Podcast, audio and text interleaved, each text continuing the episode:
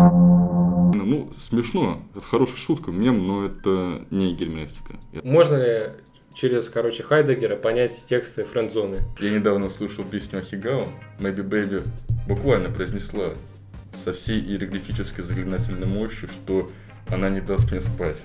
Ну, я не, не сразу заснул, да. Знал бы дед фашист про это. То есть мне попробовать сформулировать, как стать успешной девочкой на OnlyFans? Ну, это прикольно, да.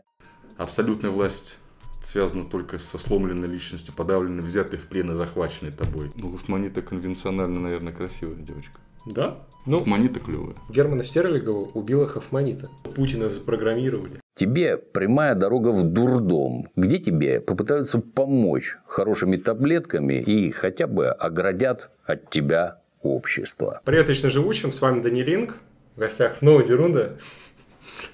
А, основатель или создатель, или как это? Главный администратор сейчас. Главный администратор паблика «Выхинская критика французской мысли». Сколько у вас авторских мемов у паблика? Несколько тысяч. Мгм. Там три, может быть, четыре. Мгм. Но именно как бы... А вообще, в принципе, это... Ну, это довольно глупый вопрос, но исключительно ли философия? Хотя, как бы, понятное дело, что там просто заплетена, скажем, такая, ну, такой клубок сразу там, наверное, и экономики, и политэкономии, и социологии, естественно. Да, действительно, диапазон тем, э, вокруг которых формируются какие-то шутки, не ограничены исключительно философией. Разве что в случае, если мы понимаем философию в ее максимально широком смысле. Потому что здесь можно очертить некоторые границы, возводя наш взгляд к самым истокам вообще мысли, там, науки, каких-то взглядов более-менее самостоятельных и критических.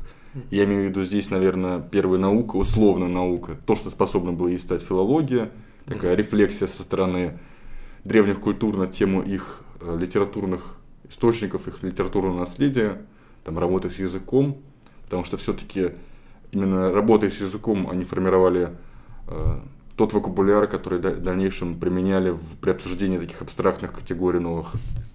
Так что философия как бы включает действительно многое. Это культурология, там иногда политика, экономика. Мгм. Ну, то есть И это... от этого не избавиться. Просто перевес всегда будет делаться в сторону таких концептуальных вещей, близких философскому уму. Мгм.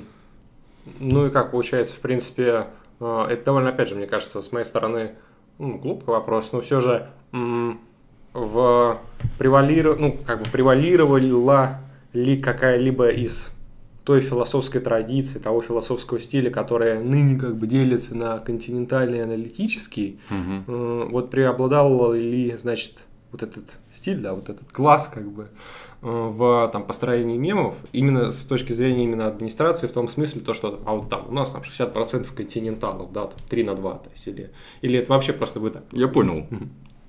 Больше, наверное, континентального юмора, потому что он более гибкий в этом плане. Шутки относительно аналитической философии, они чаще всего строятся вокруг непонимания, собственно, аналитического языка, или, может быть, каких-то слишком там э, смелых шагов, сделанных аналитической философией.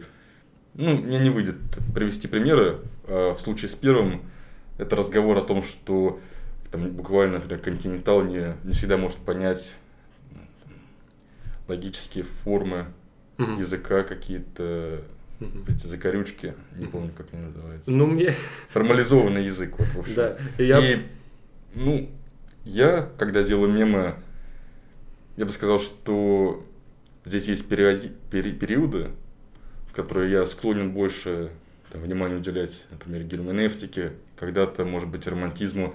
Иногда они знаменуются тем, что паблик переименовывается, такое было несколько раз, вроде такого фанового события. Но что касается непосредственно э, кругозора моего, то он все-таки ограничен, и иной раз я берусь сначала что-то проработать чуть-чуть, и потом подступаясь к новой теме, может быть, не очень окученной, потому что есть такие эксплуатируемые и очень удобоваримые для аудитории темы, преимущественно исторического характера. Мгм. То есть это просто с исторической перспективы, без особого углубления в концептуальное ядро. они очень расхожи и, наверное, будут всегда востребованы, как и 100 тысяч разных форм подачи информации о том, что Шопенгауэр вздорил с Гегелем, угу. переначены как в графических, э, в графическом формате разве что. Угу. Вот. Добавил бы, что я делал не так давно мемы там, типа про Бонавентуру, там про эстетику его. Просто хотел, хочется и хотелось сделать такой немножко крен, по крайней мере, от меня же зависит контент, в рамках сообщества направления средневековой мысли, которое мало исхожено, мало исследовано, ну, ну и вообще мало знакомо. Ну, Просто... типа там Дунс и Скотт, вот это все. Да. Ну и около там стоящего. А там, кстати, вот как у вас получилось, ну, именно тот как вы сказали, крен, крюк. Э, крен. Да, крен, он получился, как бы я сказал, западноцентричным, то есть европоцентричным. Или как, просто, ну, э, я к чему это говорю? Просто около двух лет назад, между прочим, у меня на канале выходили видосы про Маймонида, или более известного да, в еврейской среде как Рамбама. И, ну, то есть, э, я не уверен, то, что это можно назвать э, в том смысле философии, как это определяется ныне, но это немножечко такое высказывание предсказательного характера не совсем точное, потому что, ну, как бы если в широком брать в смысле философию, то, конечно, это философия. Там, э, как э, без... Я ну, не помню, как точно Рамбам э, взаимодействовал на переводы, но вот, как мне помнится, Фома Аквинский вроде Аристотеля в одном из переводов или Рамбама видел, да, или ученика Рамбама. Ну, то есть, я, я думаю, к чему бы я мог это свести, да? К тому, что э, я не думаю, что стоит развивать линию разговора и диалога по поводу Укрена в э, средневековую философию. А гораздо более интересно мне, наверное, вот так э, как бы и людям, которые, значит, подписаны на паблик, узнать какую-то вашу личную специфику, в том смысле, что вот как бы в каких областях вы являетесь, ну, как бы дипломированным экспертом, как это написано в объявлении. Я довольно хорошо себя чувствую в вопросах немецкой философии. Наверное, сейчас там, ну, почти все такой э, до века, э, до 20 века. Угу. То есть Это на самом деле не огромный диапазон фигур. Просто, по крайней мере, свободно в той мере, в которой могу сориентироваться и не заплутать, однозначно понимая, что мне неизвестно – и при этом имея возможность как-то сориентироваться, чтобы хотя бы вопрос поставить. А так я, да, я вот занимаюсь биомой сейчас. Угу, Читаю, да, якобы. Якобы занимаюсь биомой.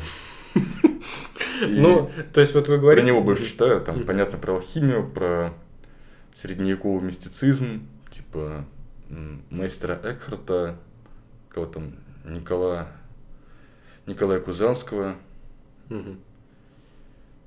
Ну, я понял примерно. Но э, говоря о том, что э, правильно ли я сейчас процитирую то, что вы как бы больше акцентируетесь на, или проинтерпретирую, правильно сказать, э, на, э, на немецкой философии до 20 века? Да, на идеализме. Угу. А, идеализме. окей. Э, то есть, получается, довольно опрометчиво спрашивать у вас, к примеру, ну, это в каком-то смысле противоречит с моей стороны, просто вы об этом говорили. Про кассирера спрашиваете. Э, ну и про кассирера, да, вы просто об этом, перед этим говорили о герменевтике, да, и тем самым я как бы про Гадамера э, хотел спросить. Ну и там, естественно, про Хайдегера. Ну вы же говорите, то, что 20 век это не особо ваше поле, хотя я, конечно, понимаю, что, ну, как бы, вы, наверное, сильны в том смысле, чтобы делать для этого мемы, и не только, я абсолютно уверен. Ну, уважаю. Я делал, у нас были чтения Хайдегера. Угу. И, в принципе, про герменевтику ну,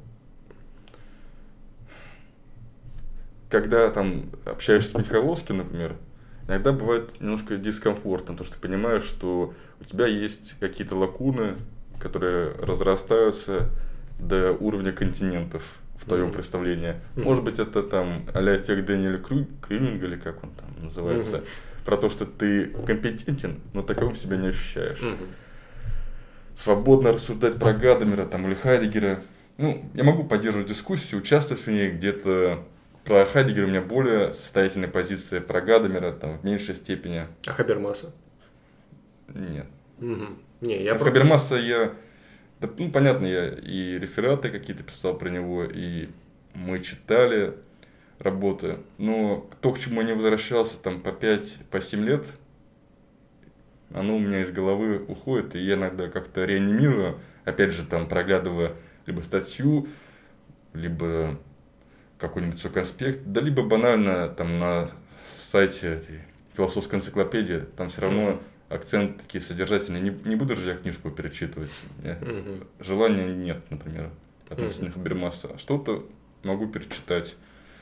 Так что королем философии я себя не чувствую, но я стараюсь, может быть, со временем более осмотрительно подступаться к тем проблемам, которые осваивал ранее, ну и помещаю их для себя в новый контекст, контекст восприятия, перцепции уже с моей стороны. Все-таки угу. я немного иначе отношусь к проблемам и к размышлениям, которые встречаю в книгах.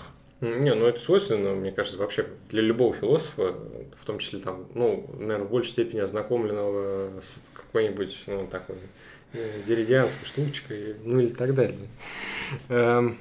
Тут просто мне интересно узнать, настолько ли мы можем говорить э, о том, что вы можете эксплицировать современную культуру, скажем так, теми инструментами, которые которым вы обладаете довольно профессионально. Правильно ли я понимаю то, что вам кажется, что я говорю ни о чем? Я так понял, будет попытка предложить мне поиграть в бисер? Ну, больше в сканворд, да. то, то есть... Я надеюсь, тебе очень удобно, ты же не видишь, даже улыбайся или нет. Непонятно. Да. Не, ну знаете, меня должно было заинтересовать, а вот можете что-нибудь сказать по нормальной философии, типа там Михаила Суслова, там что-то. Это, это все, кто любит СССР, вырубили видос. Но это Суслов, это который политбюро, как бы, главный по идеологии в СССР при Брежневе. Ну, Брежнева я знаю. Суслов. Ладно, э, давайте что-нибудь более актуальное. Можно ли говорить про современное искусство не в рамках там, такой культурологической картины, а скорее... На биеннале я хожу. На что? На биеннале. Это что? Ежегодные выставки. Ну, в Манеже они проходили а. у нас там. Не, ну я такой, знаете, там типа... У меня есть представление о современном искусстве. Не, ну... Ограниченное, но есть, по крайней мере, я какие-то... Иногда наблюдаю за какими-то э, аукционами, смотрю, что там продают, мне, описание. Мне кажется, я неправильно выразился. Смотрите, а, давайте я так скорректирую. Можете ли вы как-то эксплицировать, короче, современную массовую культуру? Я попробую это на своем примере сделать. А, значит, есть такая песня э, у пошлой моды, называется «Ты разбила папину машину». А, с Хофманитой. Да, с Хофманитой. И я недавно э, как бы пообещал зрителю одному, то, что за донат, в принципе, я смогу ее на канале, ну, как бы раскрыть, эксплицировать, что я в этом вижу при помощи, скажем так, ну, около дугинского метода.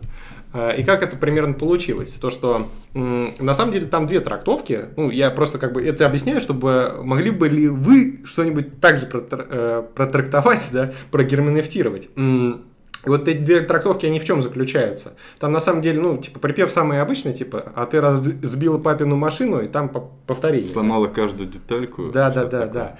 И э, как бы можно двойственно это, значит, про проинтерпретировать, да, и вот первый из трактовок, который мне больше нравится, по поводу того, что это как бы утверждение по поводу, ну, как бы такая эсхатологическая мысль такая там как бы трансгуманистическая, ну не мораль, сколько вот это достижение как бы создания человека, ну как бы Бог создал его по подобию себя, а вот человек как бы создает робота там тоже по подобию себя, типа тех там логических mm-hmm. функций, которые он делает, и это как бы ты разбил... Разобрать папе... текст, песню я могу попробовать. Да, я да. делал подобное с Хаски.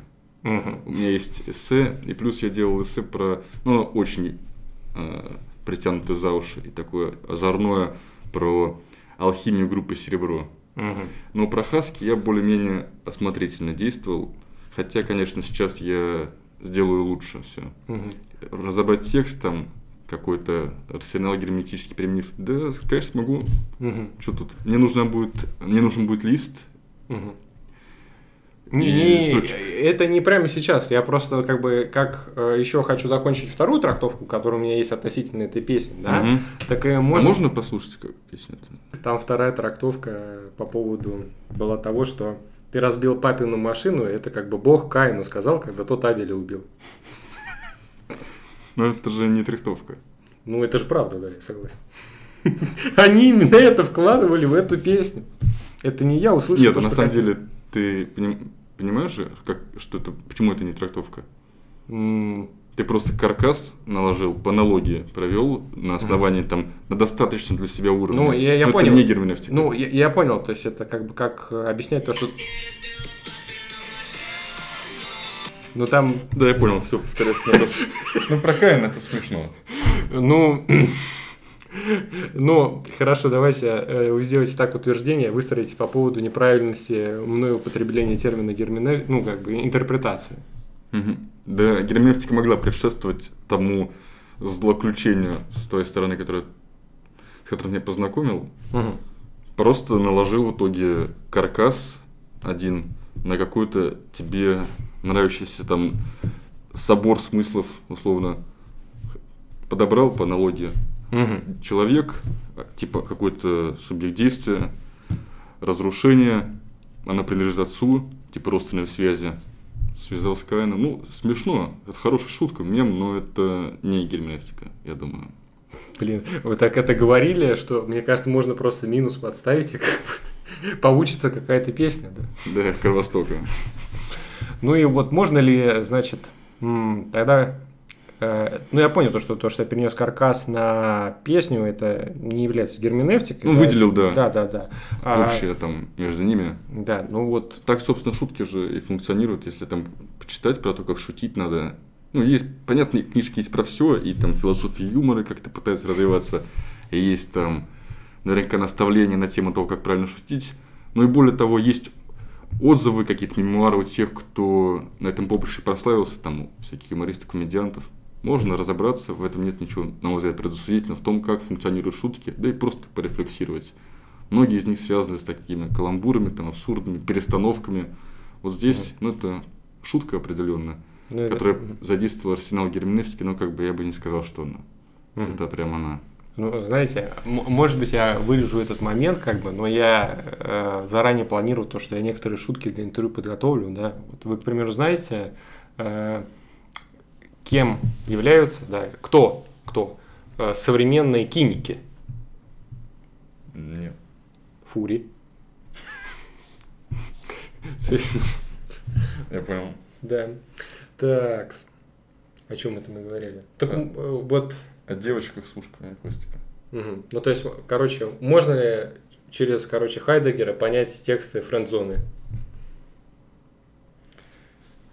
Еще раз, то есть задействуя именно систему, вот фи- философскую систему Хайдегера, его язык и более того, Схватить... расставленные значения так, как он расставил, перенести в этот мир, в мир Хайдегера, френдзону и понять, как она там ложи- уляжется. Схватить То есть- бутылочку. Мгм. Да, просвет бытия в ручке. Да, я понял. Но я еще раз скажу, есть разница в том, чтобы перенести Хайдегера в мир френдзоны и френдзону перенести для Хайдегера. К Хайдегеру принести. Фух, знал бы дед фашист про это. Да. Я недавно услышал песню Ахигао, Мгм. и Мгм. когда лег спать, она у меня кружилась в голове, и я понял, что Maybe Baby буквально произнесла со всей иероглифической заклинательной мощью, что она не даст мне спать. Я, ну, я не, сразу заснул, да. У меня эта песня крутилась.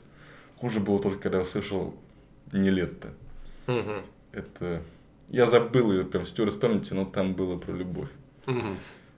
Ну, э, мне кажется, на самом деле, в принципе, в современной массовой культуре можно было бы выделить даже, ну, некоторых, скажем так, авторов, которые больше бы э, подходили бы под перенос подобного типа каркаса, там около философского, да. Ну, понятное дело, что просто современные песни, да и, в принципе, более ранние, именно массовые, да, ну, не будем фольклор вдаваться, потому что это уже совсем далеко, мне кажется, э, они как бы функционировали по такому принципу, что э, они были созданы, да, так, что в них ничего и не говорилось конкретного, да, это некий такой прообраз мифа, только еще как бы, ну, вот там, я не знаю, опять же такая шутка будет, как вот в Скариме песня идет, там рассказывается миф, да, то есть вот примерно так же как бы практически в каждой песне, ну, в том числе, может быть, в фольклоре, Я, да. кстати, без звука часто играю. Мгм. Ну, то есть, э, Я просто вспомнил, что я не люблю слышать звуки этих игр. и как это вот на- накладывается. Не, ну, окей, да, давай. Я просто вспомнил и Но я понял то, что там, типа, вы не, не знаете песни из Skyrim. Нет, знаю, конечно. Просто я иногда типа пропускаю что-нибудь, потом на YouTube. Это интересная методология. А как... World Warcraft вообще без звука, всегда он выключен Мгм. вообще весь. Ну, только voice с людьми и все остальное визуализируется, там расставленный интерфейс настроенный. Мгм. А есть какая-то философская подоплека под это, или это просто как бы именно... Да меня раздражают эти звуки, они отвлекают только. Мгм. До того, что они что-то сигнализируют, ну, они действительно сигнализируют о чем-то иногда в рамках там событий. Да и понятно, в Скайриме это есть. Но я чаще всего включаю какие-нибудь эффекты там в городе, болта... не очень люблю кучу какой-то болтовни Мгм. странной. Иногда прикольный эффект, ты погружаешься, но когда ты в какой-нибудь РПГ часами, и ты знаешь, что тебя ждет сотни часов игры, какие-то, какой-то баланс настройки я всегда делаю. Мгм. И чаще это в пользу именно, там, может быть, именно либо музыки, либо боевой системы, всякие Мгм. голоса, речи. Мгм. Что-то я точно занижаю или вырубаю. Мгм. А это даже у вас на трансляциях как бы... Не, на трансляциях я стараюсь, я чуть-чуть стараюсь настроить. Ну, как бы баланс там тоже я расставляю. Но людям, типа, наверное, стоит слышать, что происходит. Мгм. Ну, тогда я, наверное, опять же вернулся бы к той теме, про которую хотел сказать. Э, Это, наверное, какое-то оценочное сильное высказывание, которое я могу, ну или там предположение, которое я могу сделать э, или спросить, да. Но если, это довольно, ну ладно, не буду повторяться, если, э, скажем так, смысловая деградация в воспроизводстве мифа в современности благодаря культуре массовой. Я понимаю, что это набор слов пустой. Нет, но- не пустую. Речь про то, что то самое ядро смысловое, которое переносится в новые плоскости и преподносится с новым набором свойств, там, атрибутов добавляемой культуры массовой, Мгм. происходит ли здесь деградация того самого ядра изначального, Мгм. исходного? Да вряд ли. Мгм. Вряд ли. Само ядро, оно минимисти- минималистично примитивно. То есть мы же там не будем э, выделять в каких-то в древнем эпосе сложнейшие конструкции. Мы всю сложность сохраним в напряженности и драматургии простых формулировок. Очень, может быть, скромных, заурядных, но эти как раз емкие лаконичные высказывания, расставляющие акцент на том, как там персонажи между собой взаимодействуют, типа сын, отец, мать, там э, какая-нибудь неожиданная любовь между ними. Мгм. Ну, понятно, что-то из эпоса или наследия древнего мира. Мгм. Очень емко, коротко, но при этом мы понимаем, что это может разрастись там в разных событиях, с разных ракурсов продемонстрировано до чего-то очень насыщенного и, при этом все равно будоражащего нас, заставляющего либо смеяться, либо грустить. То есть это может в разные, в разные русла вылиться. Мгм. Просто то, как массовая культура обращается с некоторыми вещами, вот это действительно важно. Вряд ли на само ядро это нарушает, разрушает. На мой взгляд, оно как раз именно дает возможность Пересобрать? ну, вылиться, выразиться в разных, э, на разных языках, в разных манерах. Там, Мгм. Трагедия, комедия, скажем так. Мгм. Все-таки выразительные возможности со временем только растут. У нас сейчас интерактивное кино есть. Это явно что-то немыслимое там для средневековья, где только что там 1600 какой-то там год опера только появилась Мгм. экспериментально для знати. Самой знати уже организованная, она тоже чуть-чуть разнообразила то, что они раньше видели в театре или просто слышали в рамках там концертов. Ну, вот, я думаю, все способности будут расширяться, опыт будет становиться просто более персональным, и тут уж больше обращаться, больше обращения именно к самому человеку, аж как, как ты способен проинтерпретировать происходящее. Мгм. Ну, э, тут я на самом деле тогда хотел перейти к такой довольно полной теме, довольно такой как бы самозавязанной, я бы в каком-то смысле выразился, по поводу того, что м, верно ли мое э, высказывание по поводу того, что а, любое мировоззрение целостное, оно э, является, ну, как бы, его необходимым свойством, в силу своей как полноценности, а является противоречие. Тут э, я к чему это веду? я понимаю, что такое нельзя сказать, к примеру, по там, какому-нибудь логическому позитивизму, хотя я не уверен, что это можно в полной мере рассматривать как мировоззрение, угу. а не как там, методологию или там, форму построения утверждений, их развития, анализа. Эм, вот как бы не хочется сейчас как бы заходить с зеленой стороны, поэтому я зайду с желтой. Вот в христианстве э, есть и христианские мотивы можно там трактовать по-разному, да. Опять же, если я тут неправильно э, употребил слово трактовать, да, или там интерпретировать. Правильно, правильно? Да, нормально. Да, и, э, и поэтому вот эта как бы заполненность, возможность как бы и влево, и вправо, и в авторитаризм, и в демократию, как бы так редуцировав, э, по-моему, оно как бы дает ту жизнь, благодаря которому ну, там крупное мировоззренческое учение в принципе живет и благодаря этому там развивается. То есть, ну вот а, у, у, там, у Лимонова много книжек. У, у кого? У Лимонова. Эдуарда. Ага, да, да, слышал. Э, там я не знаю, ну у кого еще много книжек там? У Тойнби, то есть историка, который английский. Ну это я знаю, да. читал. Там у Дукина, да, вот, наверное, тоже такой. Дукин. Кто это такой? Нет, я знаю. Эм, и, в принципе... Просто много имен всплывает здесь, с которыми я не взаимодействую. Не, ну это просто, мне кажется, в этом смысле как раз универсальный концепт по поводу того, что вот как бы человек говорит слишком много, и это ну, в полной мере так вот реально противоречиво относительно как бы, высказываний. И самая как бы, очевидность э, здесь проистекает в той разной интерпретации относительно как там и мифов, так и э, тех там норм, которые предписывают разные монотеистические религии. И тем самым как бы хочется вот как бы задать вопрос, э, я не знаю, вам вероятнее всего, э, по поводу того, как бы, ли, как бы правдиво ли, легитимно ли это утверждение по поводу того, что в сущности, как бы долгую жизнь себе могут обеспечить э, только те мировоззренческие позиции, которые настолько полноценны, что даже противоречивы друг другу, ну, внутри себя. Да все вроде понятно, просто это же нужно что-то условно смоделировать в голове. Монотеистические религии. Наиболее успешны среди них те, которые внутренне противоречивы. А христианство внутренне противоречиво? Ну да. Ну, то есть в, в, тех, в тех интерпретациях, которые, ну, как бы, из чего и существуют конфликты вокруг христианских интерпретаций. Mm-hmm. То есть я понимаю, вы, наверное, от меня хотите конкретику услышать. Ну вот есть Кураев, а есть Чаплин. Ну, уже Чаплин нет. И, или это невалидно? Невалидно. Ну... Ну, я понял, речь о чем-то вроде соборов там и ереси. Разные интерпретации. Но эти интерпретации не совсем, мне кажется, как продукт экзегетики функционируют. Экзегетика – это чтение религиозных текстов Библии, это практика.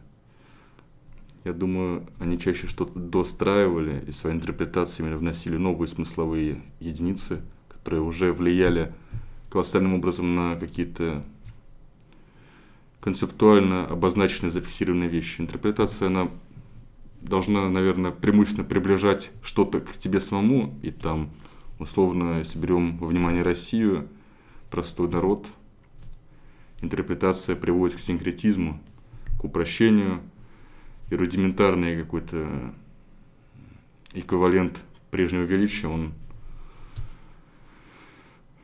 ну, еще переносится в плоскость обычной жизни. Ага, Это как вот э, Хёзинга писал про осень Средневековья, обращая наше внимание на то, что Бог, вынесенный за пределами, за пределы, ну, христианский Бог, который трансцендентный, он по крайней мере, в фигурах святых, великомучеников, ну, тех, чьим именем обозначается праздник и выходной. Вот так будет даже правильно сказать.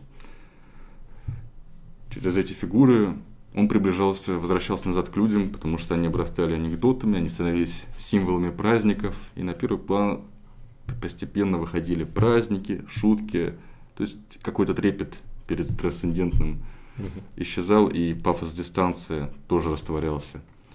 Я думаю, внутренние противоречия, они, ну, не забудем о том, что я, э, то, что я сформулировал ранее, это как, по-моему, интерпретация функционирует, она приближает к тебе прежде всего, и для тебя она не должна, может быть, концептуально переиначивать uh-huh. то, с чем ты имеешь дело. Может быть, она что-то чуть-чуть добавляет, там какие-то единицы, но, наверное, она все-таки э, для того, кто интерпретирует, или там для круга его сообщников, единомышленников. Сложная такая тема, я немножко фантазирую сейчас Мгм. и упражняюсь в раздумьях. Но внутренние противоречия, они, конечно, стимулируют к дискуссиям, однако что-то же определенно загнется полностью и будет в дальнейшем переименовано. Мы не можем однозначно говорить о том, что нечто внутренне противоречивое, оно вызовет дружелюбные какие-то разногласия, когда люди все-таки пожимают друг другу руку, будут И- вступать в дискуссии, да, и расходиться. Скорее всего, это либо, скорее всего, это приведет к неприятию кем-либо. Иногда даже радикальному, и такая ригоричность, безусловно, она будет помещена в, кон- в контекст, среду большего масштаба. То есть это уже будет не конфликтом пару людей, а может быть там нескольких тысяч, сотен тысяч. Ну, типа там религиозных войн, как в Германии. Да. Да, в Германии с этим вообще были проблемы и при лютеранстве. Там доктрина Беншаля, какие-нибудь такие вещи, там раз- мистические учения там были очень популярны, и многие из них хотя бы как-то там противодействовали э, лютеранству, особенно когда пиетизм закрепился, потом вольфианская школа как раз эту ригорическую мораль пиетизма пытался оттолкнуть, отвести в сторону. Да, там действительно были религиозные войны.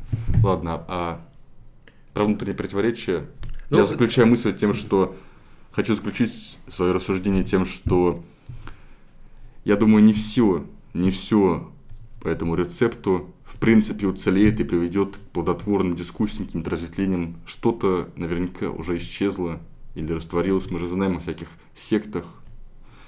Они, конечно, базируются на теоретическом ядре, там, может быть, христианства, например, если мы говорим о Западной Европе. Но, тем не менее, они уже не переживают себя, иногда Мгм. буквально гаснут. Мгм.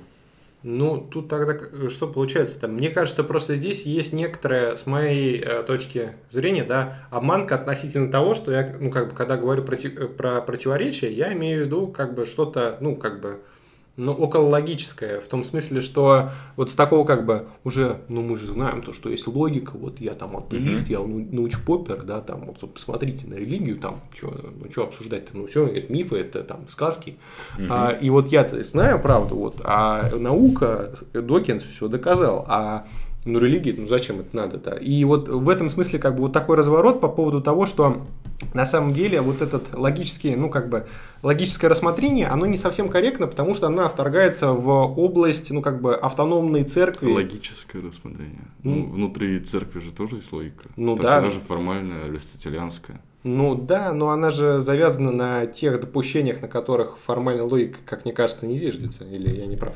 Аристотелианская логика, она дедуктивная, потому что она всегда э, исходит из того, что есть какая-то установка, позволяющая в дальнейшем продвигаться.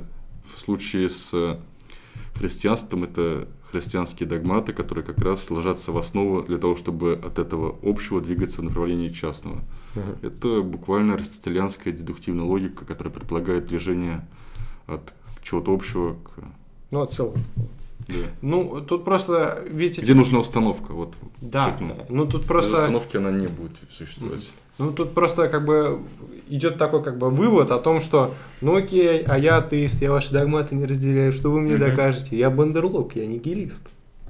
Бандер. Бандерлоги. Идите сюда. Мгм. Так ладно. Так, Я с полит... не интересуюсь политикой почти. окей. Знаю, Навальный есть. Ну блин. Я тоже знаю, кто такой Навальный. Ну, я, в принципе, у вас еще хотел спросить по поводу того, как вы относитесь к современной интерпретации трудов Гераклита, Левклипа, Демокрита, Левклип. Левкипа. Да. Это же чья-то известная оговорка. Да. Эм, Твоя? Может быть. А, Я вас хотел бы спросить по поводу той же интерпретации как бы современного массового культурного пространства. Звучит криво, но все же. Э, и конкретно о той части, которую можно было бы назвать как бы обязывающей к вниманию, да, а, тех людей, которых обычно принято называть мужчинами. А, я говорю о той части, которая, ну, как бы... ну, Женщина. Да. Does it real, да, как говорится. А, и, собственно говоря, есть ли какие-то вот такие как бы, ну не сколько концепты, сколько, ну как бы структура, э, паттерны, да, построение э, как, как это странно звучит, я вас спрашиваю, а как вот создать себе симп-базу, если ты женщина? Вот буквально. Что да. еще раз создать? Как создать симп-базу, если ты женщина? Какую? Ну, симпы это типа те, кто был дельфин донатит, там на OnlyFans А, я подписывается. понял. Да, то есть, ну, А, это как, типа, почти кукол, но не кукол. да, да, да, да. То есть как, как-нибудь можно, вот там, я не знаю, эксплицировать вот этот метод, вот это становление. Как, как собрать себе базу симпов? Да. То есть мне попробовать сформулировать, как стать успешной девочкой на OnlyFans? Ну, в принципе, да. Не, спрашивайте, а зачем мне это? Я понял. Да. Я думаю, все начинается с того, что твой образ должен быть э, хищным именно. Хищным, и эта хищность, она, конечно же, должна быть завуалирована. То есть те границы, которые проводятся у OnlyFans блогерш между Instagram-контентом и, собственно, OnlyFans, они должны создавать вот эту острую, остро ощущаемую разницу между ними. Инстаграм постепенно, наверное, должен нагнетать э, вовлеченность зрителя в такую волнообразную нарастающую близость к образу девушки. Понятно, она должна... Ну, мы знаем, как девушки постят, такие фотографии в Инстаграме постят обычно. Ну, те, кто занимается, практикует именно такой вид модельной деятельности. Они не все показывают, но оставляет вот эту недоговоренность, которая как раз и приманивает и влечет дальше. Разумеется, полностью избавляться от гардероба и одежды не всегда нормально. Некоторые создают там особенный антураж, но одежда это всегда важный элемент. Вообще гардероб, одежда, аксессуары это то, что как раз и позволяет выстраивать сложные ассоциативные ряды, подбирая ключ к взгляду, наверное, зрителя ординарного. Ведь мы там знаем про набор чокеров, про тупей, всяких подвязок. Эти хрестоматийные вещи такого гардероба, типа э, страстного, соблазнительного, наверное, здесь такой ассоциативный ряд будет у большинства людей, он все-таки подчеркивает э, не свободу тела. Я думаю, это ткань, которая не целиком тебя закрывает. Разумеется, ты, мягко говоря, обнажен, однако в то же самое время человек, носящий такой наряд, из состоящий из этих элементов, он как бы э, стискивает себя, оплетает, и эта узловатость, она продолжает, наверное, разговор о кратократии, власти ради власти. Это тоже такой политический мотив, на мой взгляд. Потому что часто отношения, влечение сексуальное, оно происходит из, на мой взгляд, ощущения власти. Власти над тобой, власти манящей к себе, не обязательно над тобой, э, активным образом э, проявленную. То есть ты можешь просто наблюдать и тянуться к этой власти. Здесь ткань, она тоже выступает некоторым ретранслятором идеи этой власти, потому что она властвует над телом, скрывая его от зора, оставляя этот абрис фигуры, дорисовывая ее. Поэтому часто самые удачные, наверное, фотографии, они частично вызволяют тело там, и тем самым также частично вызывают отклик внутри, не переходящий в, в захватывающий тебя похоть, но при этом заставляющий различить себе какую-то не суету уже, а какой-то момент замерения, когда ты замираешь, останавливаешься именно на этом фотографии, на этом человеке, на этом образе, ты еще не ушел в фантазию, потому что уходить особо и не с чем, да и может быть ты просто так часто это видишь, ну, в Инстаграме подобного контента очень много, но все равно замираешь, вглядываешься и не просто примеряешь как-то на себя, а буквально э, неутилитарно созерцаешь. Для себя это тоже такое явление красоты, красоты, сделанной по шаблону, по лекалам, там, распространенным для Инстаграма, но тем не менее, эта пустота, как раз она способна перерасти в дальнейшее напряжение. Пустота, в которой ты замер. Там можно чуть-чуть довести какую-то историю, вторую фотографию запостить, третью, или в этом инстаграме, который будет пролистываться, можно что-то увидеть интригующее. То есть в эта пустота будет занята зашедшей туда интригой, которая переведет тебя на другую платформу. Скорее всего, даже если ты не позволяешь себе такого рода расходы, все-таки, там мы же знаем, есть Subreddit, я вот недавно на Тежон читал статью, что у них вообще есть такой, такой раздел, где люди нюцы публикуют просто так, бесплатно. Mm-hmm. Огромный причем раздел. Ну и получить доступ к фотографии красивого женского тела современности, конечно, труда не заставляет. Другое дело, что это обычно либо должно быть как-то персонализировано, либо сплетено какой-то особой историей. То есть мы возвращаемся к разговору о смысловом ядре, которое, к которому приспосабливается эта фотография, этот контент преподносимый. Это роли какие-то, социальные роли, примирение ролей, это власть, являющаяся в расстановке сил, э, интуитивно понятных тому, кто смотрит, воспринимает эту фотографию или там этот видеоряд, чокер, портупея, все эти элементы гардероба точно так же несут за собой и положение человека. Какие-то дополнительные детали могут сильно перекроить общую картину, переставив, изменив баланс сил в том, как зритель воспринимает, он увидит уже не девушку, над которой он может фантазии своих властвовать, но которая властвует над ним, там, условно добавив, может быть, кепку или плетку, какие-то такие предметы.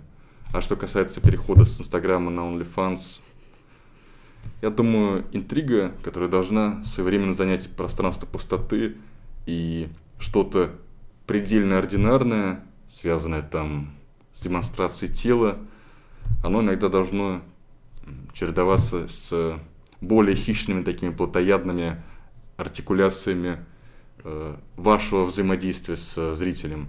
Это mm. все-таки не мемуары в Инстаграме, где ты рассказываешь о своих прогулках и досуге. Это твоя, хотя это тоже неплохой вариант, неплохой сценарий. Просто это такой более интимный диалог с зрителем, поэтому многие вообще в маркетинге используют обращение ты, вы, такие личные, угу. пытаются как-то сосредоточить свое внимание на воображаемом одном человеке, который этот контент будет воспринимать. Хотя, понятно, это рассчитано сразу на множество людей. Угу. Ну, тут просто на самом деле такой, а, ну, вы это сильно раскрыли, как мне кажется, даже чересчур, как взамен того, что я планировал. Но это как бы, больше, наверное, хорошо, чем плохо. А, просто мне кажется, а, существует некоторая ну, репрессивная, что ли, практика. Ну, репрессивная? Хотя, репрессивная, да, практика по поводу того, что, ну, вот смотрите, вот были, значит, мужчины, да, у них было там превосходство, которое со временем нивелировалось за счет там перестройки э, конфигурации отношений в обществе, да. А у женщины оно наоборот примножилось. Как бы я, ну, с вашей точки зрения прав или нет? Я думаю, это как разговор о Гегеле, раб и господин. Господин как бы властвует над рабом, но при этом он зависит от раба. Здесь можно как угодно проинтерпретировать положение дел. Абсолютная власть связана только со сломленной личностью, подавленной, взятой в плен и захваченной тобой. Не знаю, узник в той темнице, он без рода и без какого-либо утилитарного значения для властителя будет буквально узником, рабом. При других обстоятельствах у него все равно будет некоторая власть. Тут mm-hmm. можно как хочешь зайти с какого хочешь угла. Мне кажется, тут на самом деле так выстроена интересная методология, в том, ну, даже, вернее, утверждение, в том смысле то, что, ну, я не знаю, нивелировали ли вы как бы вот это объединение в абсолюте раба и господина, да, или более целом, так скажем, э, этими утверждениями. Но просто как бы есть как бы вот это онтологическое неравенство при измененной конфигурации – Онтологическое неравенство. Ну, именно, я понимаю, что я неправильное слово использую, я, я же как бы и раньше говорил, использую слово обычно эссенциальное. То есть вот угу. э, у меня есть, значит, статья ВКонтакте, она называется «Об выгодном эссенциализме гомосексуализма». То есть, это э, к чему бы, казалось бы. Потому что м, обычно считается, что, ну, как бы так, вот таких... Позволишь, я твой тезис про приобретение женщинами больших сил и ресурсов для власти, я бы сказал, что просто появилось как раз больше установок для разнообразия интерпретаций. И интерпретация со стороны э, всех вовлеченных в взаимодействие людей. Понятно, мы не, не только постфактум интерпретируем, но и во время происходящего, тем самым отождествляясь с какой-то ролью и так далее. Это разнообразие возросло. Женщины тоже действительно могут оказываться властительными. Часто легко можем таким образом назвать любую роковую девушку, условно. Она властвует над сердцами, взглядами. Тут это очень гибкая тема, и мне кажется, основное различие связано с простором этих интерпретаций, прочтений. Не, ну мне просто кажется, что как-то, ну, во многом, мне кажется, это изменило конфигурацию вообще общества, именно взаимоотношений, да, построений, хотя на самом деле не самым сильным образом это выразилось, особенно там в традиционных обществах, но они не особо включены в эту современную, значит, культурную парадигму там массового массового культуры, массовой культуры, да.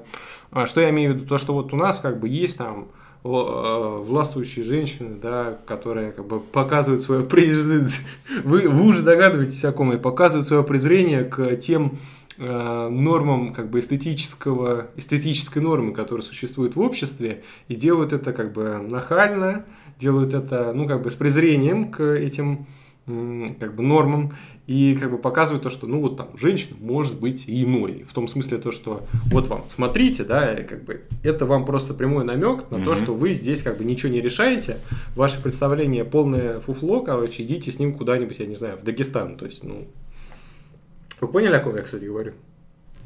О феминистках? Ну, вообще, о Хофманите, ну... А, она прочно тут. Ну, я бы не сказал то, что, э, может быть, поспорить со мной, э, то, что та красота, которая, можно было бы сказать, в отношении нее, у нее присутствует, да, она, ну, как бы конвенционально признана. О. Ну, Хофманита конвенционально, наверное, красивая девочка. Да? Ну, то есть, как бы, короче, пусть, пусть комментаторы нас... Э... Да нет, она, особенно до изменений во внешности, мне кажется, она очень красивая была. Ну, вот как раз вот эти изменения во внешности, они же как бы показывают вот это презрительное отношение. Я понимаю, что сейчас как какой-нибудь моралофакт, типа, ой, вот у нас там баба Вася, значит, э, в 43-м нормально выглядела и ничего. Вот. Угу. Ну, ну да, ну это, ну кстати, да, это, получается, вы более правильно выразили, когда подметили в феминистках э, то, о чем я говорю, потому что, э, хотя нет, в принципе, я не отказываюсь от той своей позиции, потому что, ну она же чем-то руководствовалась, э, руководствовалась, когда изменила внешность, да, угу. а вот еще есть как бы никсель-пиксель, и до изменений во внешности, продиктованных как бы феминистической угу. необходимостью, феминистской скорее, правильно сказать, но у нее тоже была так конвенционально признана хорошая внешность. Я помню только, что словосочетание конвенциональная красивая девочка я увидел у Никсель Пиксель, когда она атрибутировала это к себе. Угу. Все. Ну. Но она, да, обычная.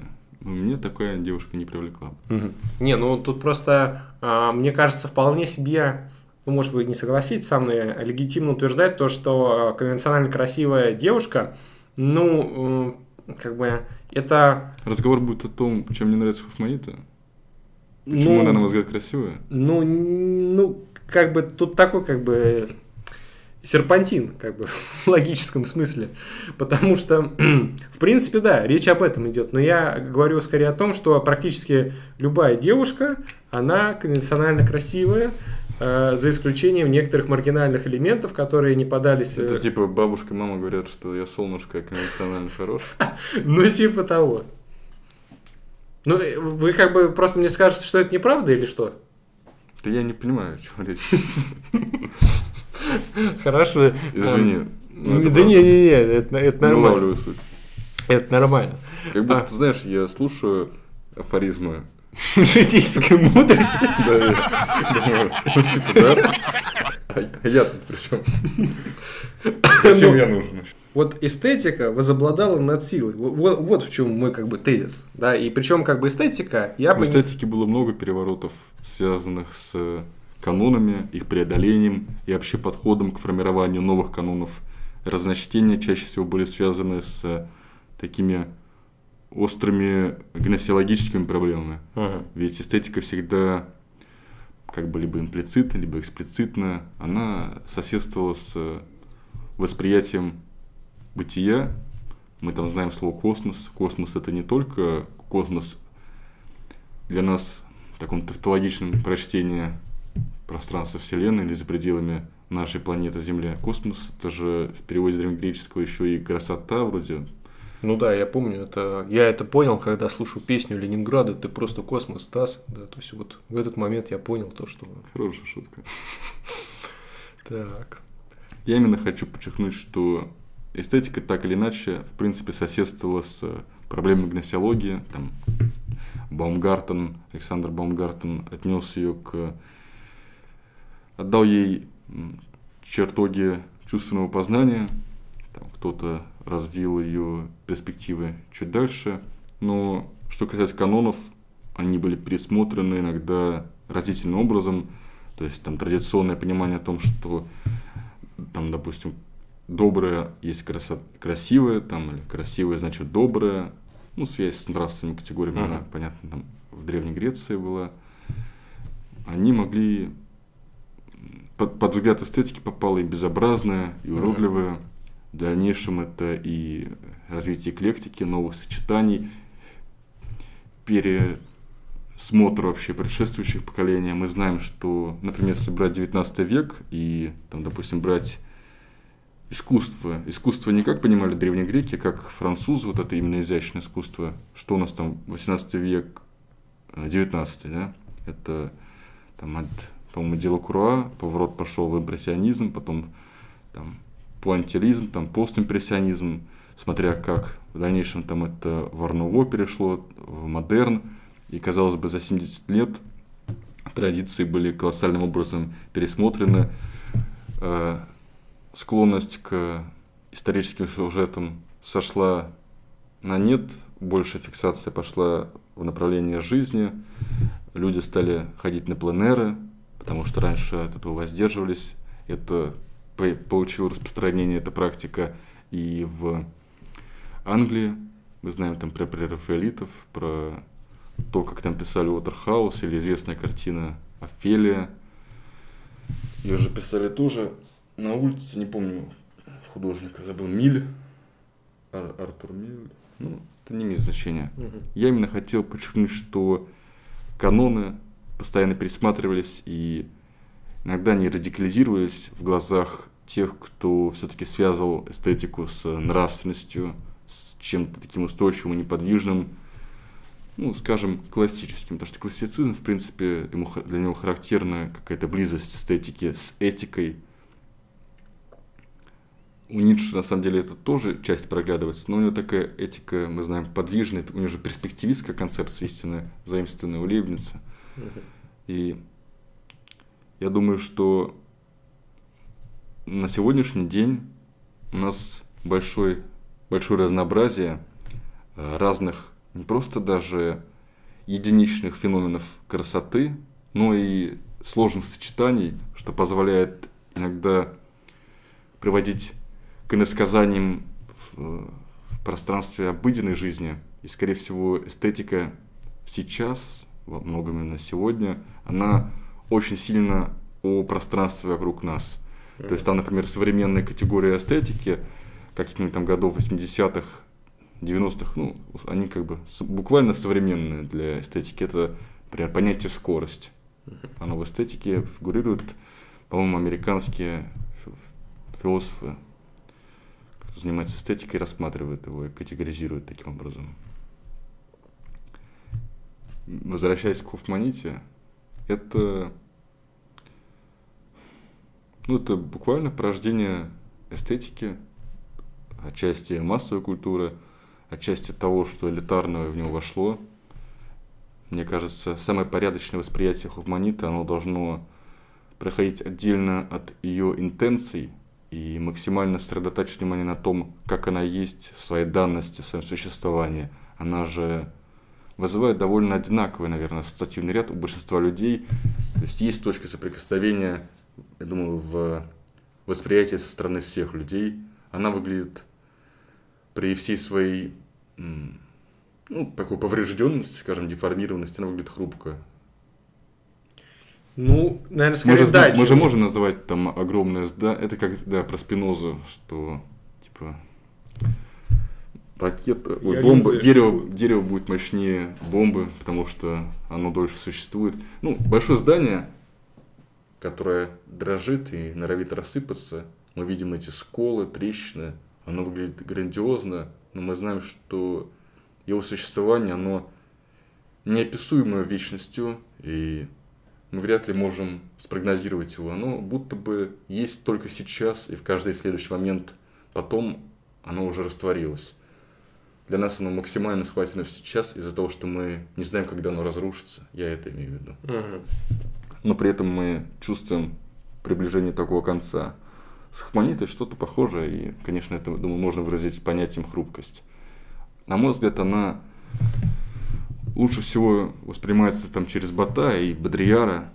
Понятно, тех, кто, с одной стороны, занимался массовой культурой, а с другой стороны, кто занимался таким приятным для меня ницшанским разговором о жертве. Хофманита прелестна тем, что она выглядит как какая-то жертва. Она в своей чрезмерности, в своей, в самом деле, норовящей рассыпаться фигуре. Это и такого, такие, это и гардероб, который она использует, и ее губы, внешность, татуировки, предметы, жестикуляция, мимика, они все немного повреждены, и в своей поврежденности они эссенциально есть только сейчас, потому что потом они будто бы рассеются и станут просто немыслимы и невозможны. Ведь невозможно же мимика без того, кто ее производит и практикует, собственно, в своем лице.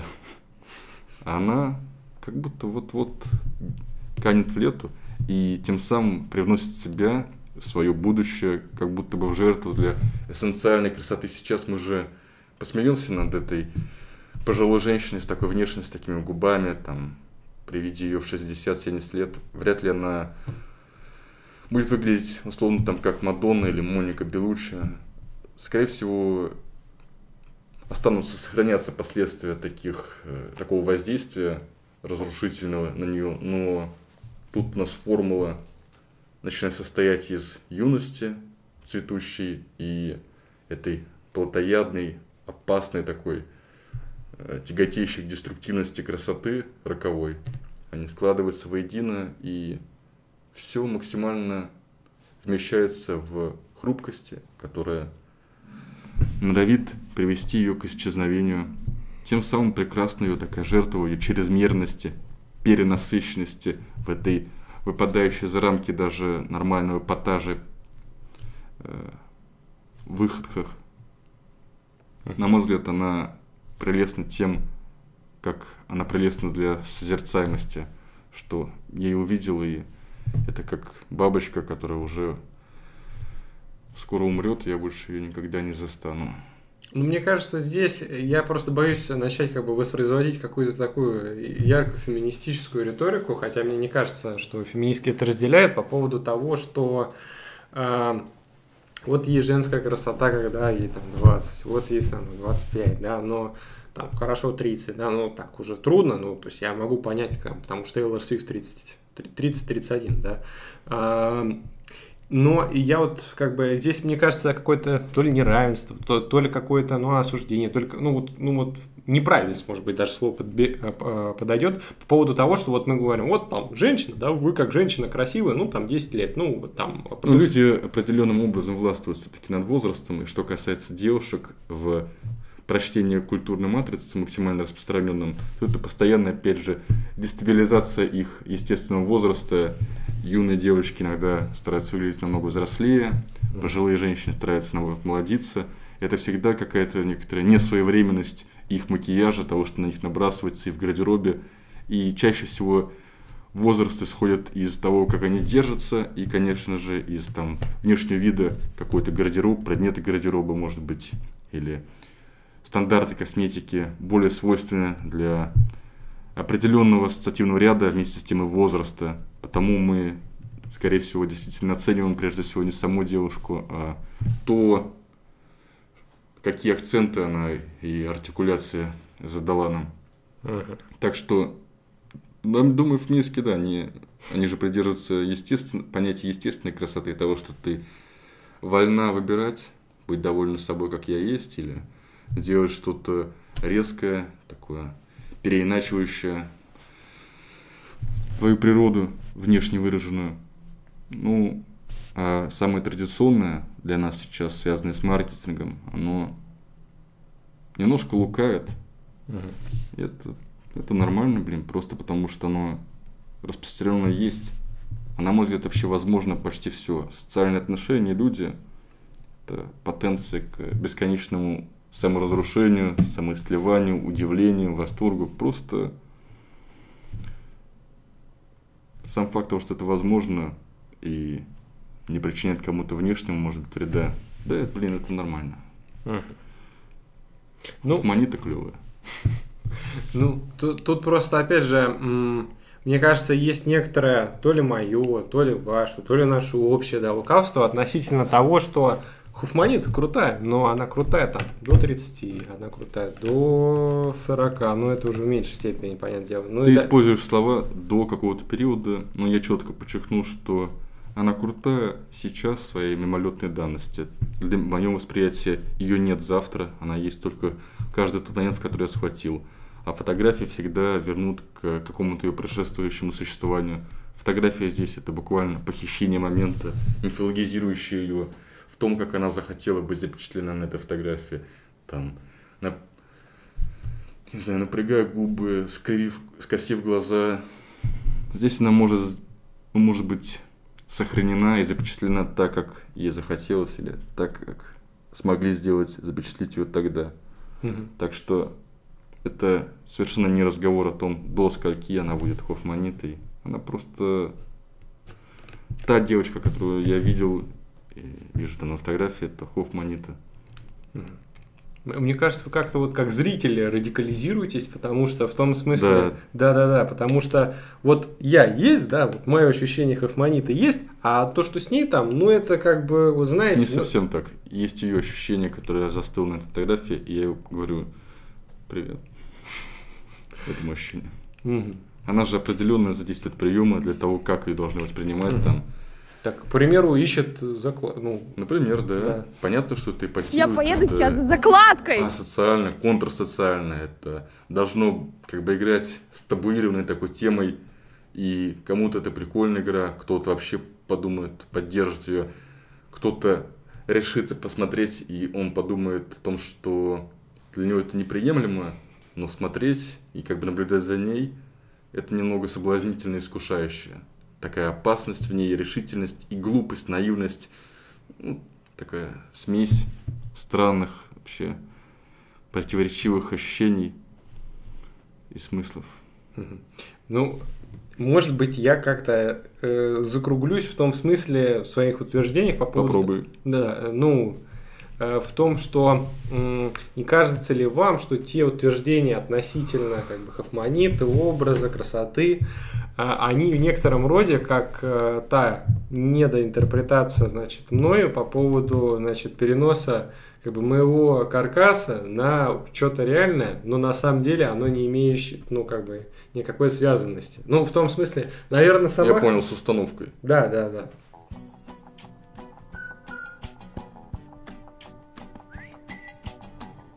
Нет, не совсем так. Здесь,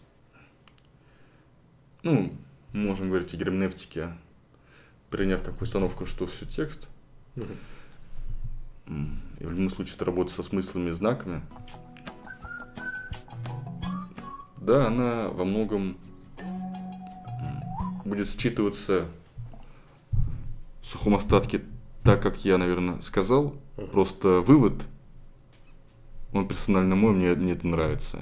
И я характеризовал ее хрупкость, эта деструктивность, как эссенциальная сейчас. Но я думаю, примерно к этому там кто-нибудь мог бы прийти, большинство бы пришло, просто следуя такой линии рассуждений. Здесь нет никаких хитростей или там софистических уловок, которые я сюда э, примостил, ну, она на, делает, наносит себе вред и ущерб своей внешности, при этом этот ущерб делает то, что ей нравится, и э, соотносится с определенным набором канонов. Сейчас, наверное, это можно назвать канонами, да, там mm. большие губы. Она это манифестирует и декламирует в своих песнях. Эпатажный образ развивается и захватывает пространство вокруг нее в Инстаграме, сторис, в музыке. Такой тоже образ существования власти. Ну, это, наверное, больше власть-то, она как бы сопрягается с той властью, которая, как я уже говорил, ну или там пытался сказать, есть как бы в неравенстве мужчины и женщины современные, потому что как бы, ну, и, понимаете ли вы, о чем я говорю, на что я намекаю по поводу того, что я говорил ранее? Ну, просто сопрягается... Правах и возможностях. А? В конце концов, власть, она всегда, наверное, может быть э, редуцирована до власти над самим собой. Mm. Потому что не, власть любая не, политическая, я думаю, она может быть редуцирована до власти над самим собой, потому что когда мы там поддерживаем то или иное политическое течение, мы в конце концов примеряем отчасти и на себя. Понравилось бы нам не обязательно жить там, ну, как минимум наблюдать за тем, как люди будут жить в этом. Все равно это очень персональное ощущение такое.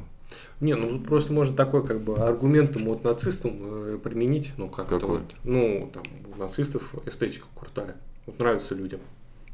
Так. И они хотят как бы жить вот, но, но жить не сами, а наблюдать. Ну и что, как это противоречит с чем, что я сказал? Ну, такое явление, политика, власть, получается, решили, что им это нравится, за этим следить, примерили на себя. Униформу СС. Я думаю... Не, не понимаю, куда меня... Нет, в смысле, не понимаю, куда ты меня ведешь. Какая-то ловушка здесь странная. Как будто я наступаю и... А, что, а что должно быть, непонятно, да, да то есть, ну, я под ногами не бытие. Да. Ну, это, знаете, на самом деле, тут просто аргумент должен был выстроен быть так, то, что... А против чего аргумент-то? Ну... Ну, мой тезис еще раз в том, что власть в конечном счете может быть редуцирована до власти над самим собой как ты там границы себя определяешь, там, зачем ты хочешь наблюдать. Ну, это выбор, что тебе нравится, как бы, как тебе удобно, что ты хочешь. Такого Нет, рода власть. Мне кажется, просто вот все предыдущее, ну, как бы, вся дискуссия, она была немножко э, мной непонятна, потому что я э, детерминист и мыслю как бы, ну, так, это, я понимаю, что это такое, типа, тупое высказывание, но все же, потому что там надо как бы mm-hmm. долгую воспроизводить линию, там почему там к этому пришел, почему надо, необходимо, необходимость это тоже там позиция, как бы. У меня есть представление о том, что такое детерминизм. Да, но я к чему это? Вы говорите власть над самим собой, а если себя нету? Отсутствует самость? Отсутствует субъект.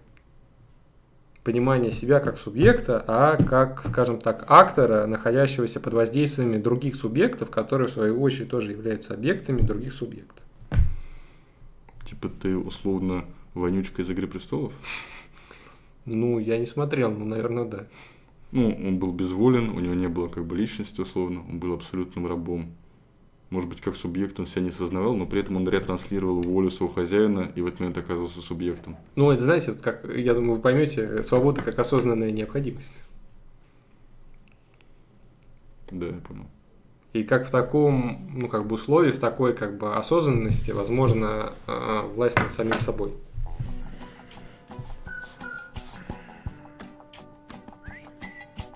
Мне кажется, вообще в любой ситуации я смогу выкрутить тому, что это власть над самим собой, хотя бы заходя через такой аргумент, что триумф твоей воли будет э, самоопределение, манифестацией своего я, каким-то образом.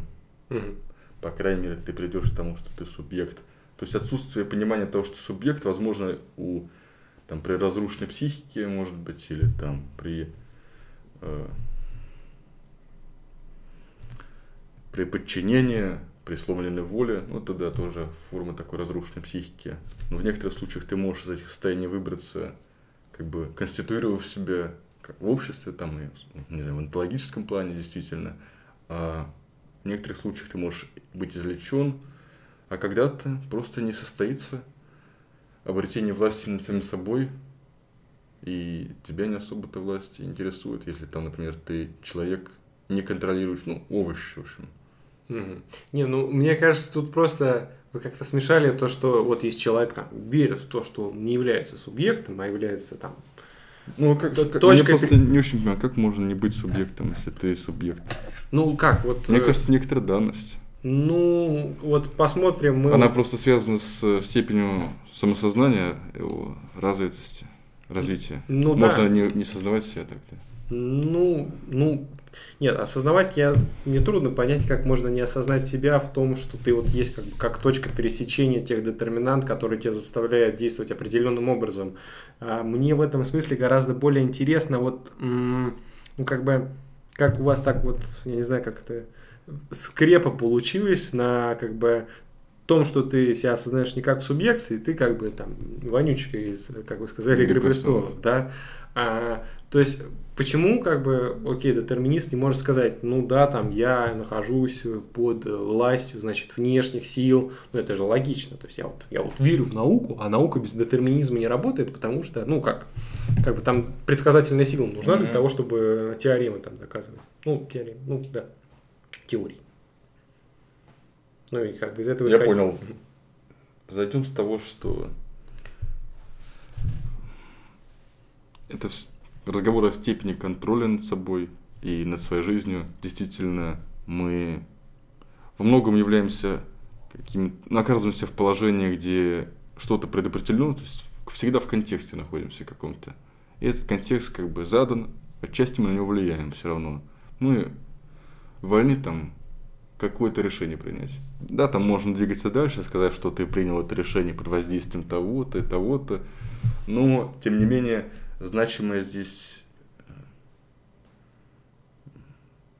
Значимое здесь именно возможность человека ощутить этот контроль, признать его в качестве какого-то контроля над своей собственной жизнью, если ты условно отчитываешься перед налоговой, там, ты знаешь, что тебе не вся зарплата, например, доходит, там, сколько, 40, почти 50% зарплаты уходит в государство. Ты должен отчитываться каким-то третьим лицам, с которыми лично никогда не встретишься, и они тебе представлены даже не в конкретных персональных именах, хотя таким образом они к тебе обращаются. Ты чувствуешь дистанцию между вами и при этом собственную слепоту в отношении того, кто к тебе обращается. Для тебя это чуть ли не замок Кавки. И ты чувствуешь свою ответственность перед ними, что ты должен отчитываться. Количество таких э, отчетностей, форм взаимодействия растет, и оно преобладает во многом над нами при жизни в обществе и государстве. И постепенно мы, там, не знаю, взрослее, в идеале, обретаем больше контроля над своей жизнью, больше зная о том, что наш распорядок, там, наш режим организован нами самими, что мы можем сделать паузу, остановиться, что количество дедлайнов снижается.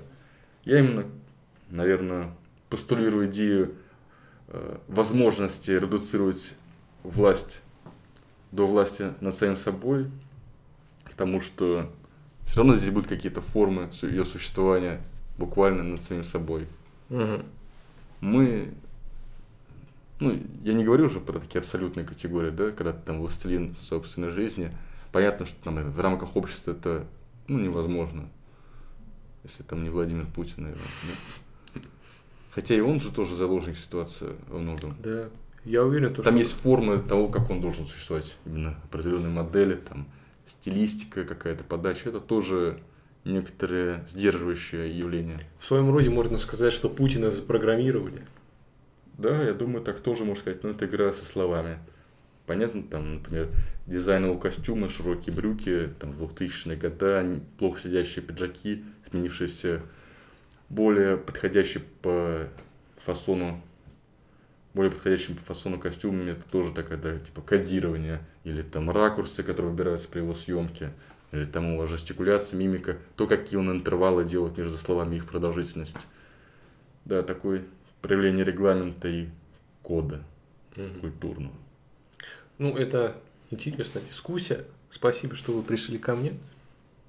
То, что мы обсудили ту эстетическую часть, ту культуру, да. Да, получилось объемно. Да, получилось объемно и глубоко, да. Вы как бы прям местами не давали мне сказать слово, может быть, в лучшую сторону. Я разворачиваю тезис о том, что традиционная как бы, картина, она ломается под воздействием э, той реальности, которая социально конструктив находится как бы, будучи, она социальный конструкт, она ломает традиционные социальные конструкты. Мгм. И к чему это, да?